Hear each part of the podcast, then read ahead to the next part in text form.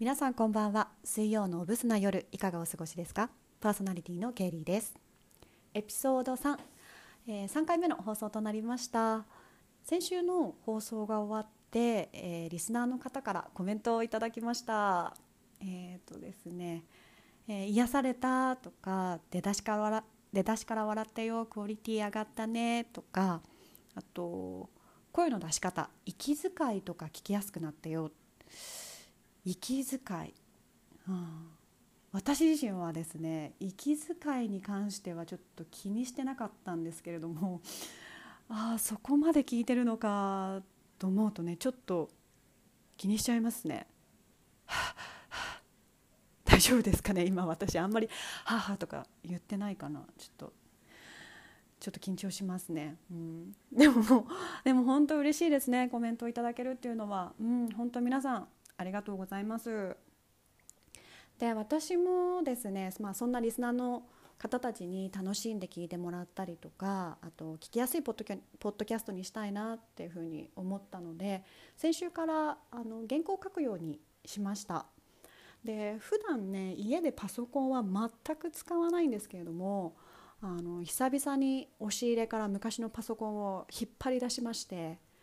まあ、これがね古いものですごい重たいんですよ。DVD デッキかっていうぐらいちょっとこう厚みがありましてで最近のパソコンのキーボードってすごいフラットじゃないですか。でもこれはねあのボタンの凹凸がはっきりあるんですよね。なんでこうポチポチポチっていう風に押していくような感じなんですけれども。でさらにあのワードとかもないのでもうとりあえずあのパソコンに内蔵されているメモ帳っていうのを使いまして、まあ、このメモ帳に書くようにしたんですけれどもこれがですね使いづらい。あのワードとかだと A4 のサイズになっているのでまあ紙の端っこまでいったら自動的に段が変わっていくじゃないですか打っていくと。なんですけどメモ帳の場合って打ったら打っただけ横にダーって書かれていくんですよ。なので自分のその見えてる部分になったら自分で段落を変えていかなきゃいけないんですね。なんでこうあんまり必死こいてこうパチパチパチって書いていくといつの間にかなんか紙がもう横の方にバーってなっちゃってたりとかしてちょっと使いづらいななんて思ったりしたんですけど、まあ、こんなこと言ったところで誰もメモ帳なんて使わないと思うんですけどね。今はねあの会社のパソコンからワードのデータをちょっとこっちに送りましてそれをコピペで使用しております。ちょっとねスポンサースポンサーさんがつくまではこのパソコンとイヤホンで頑張るしかないかな。頑張ります。さてさて先週のね日々についてですけれどもあの衝撃の日から少し時間が経過したっていうのもあって現実をねひしひしと感じて彼のことを思い出してしまうことが多々ありました。あのことがねあった1週間2週間っていうのは衝撃のあまりねそこまで考えるってことはなかったんですけれども、まあ、日が経って「うんなんで?」とか「いつから?」あ、の言葉は全て嘘何が良くて小腹柄にベルベットのリボンとかね思い出してちょっと気持ち的にズドーンとくることもありましたね。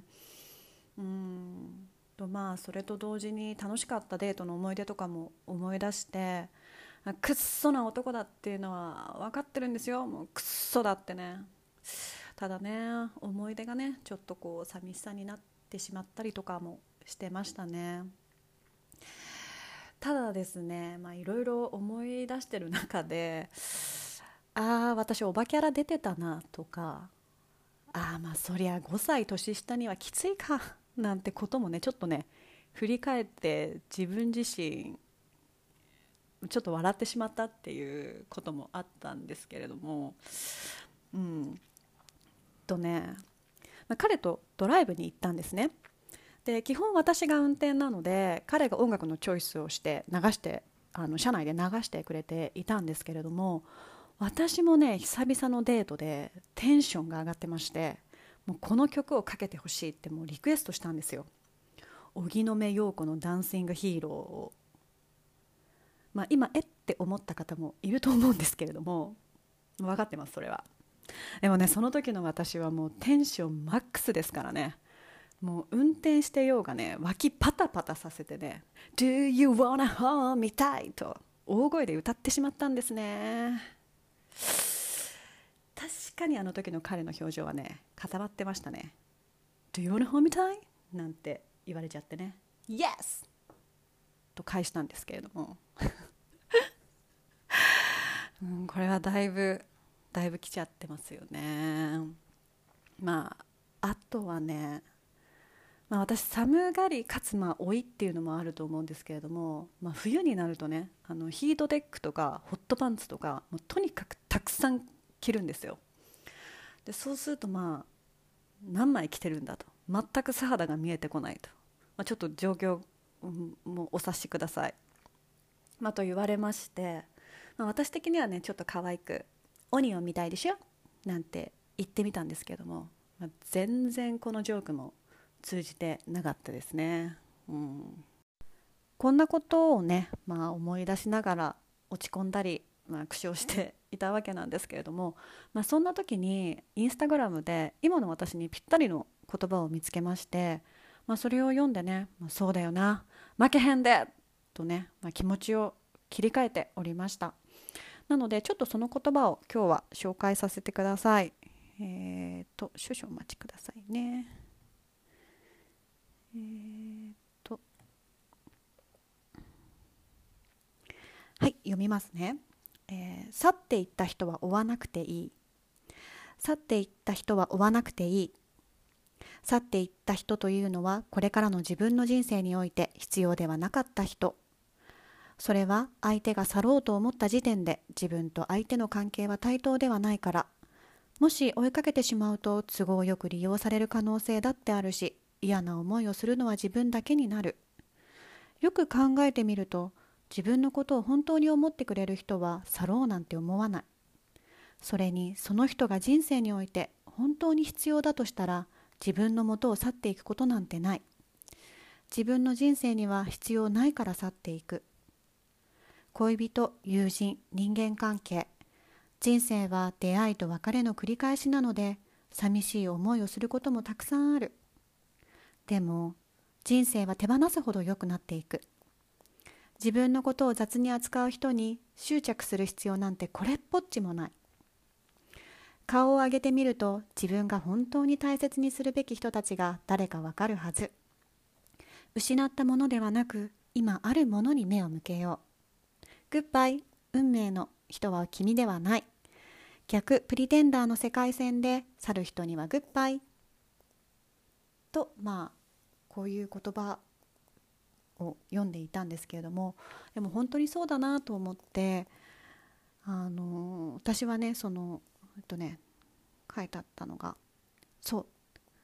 失ったものではなく今あるものに目を向けようっていうねもう今いる人たちをもう大切に思うっていうのが一番だなっていうのをすごく感じましたね。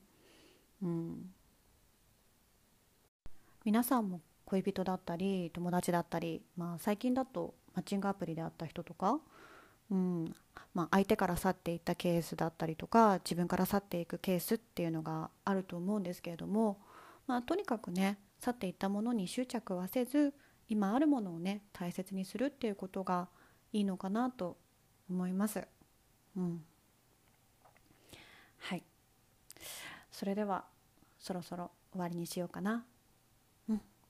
今週もご清聴いただきありがとうございました。良い夜をお過ごしください。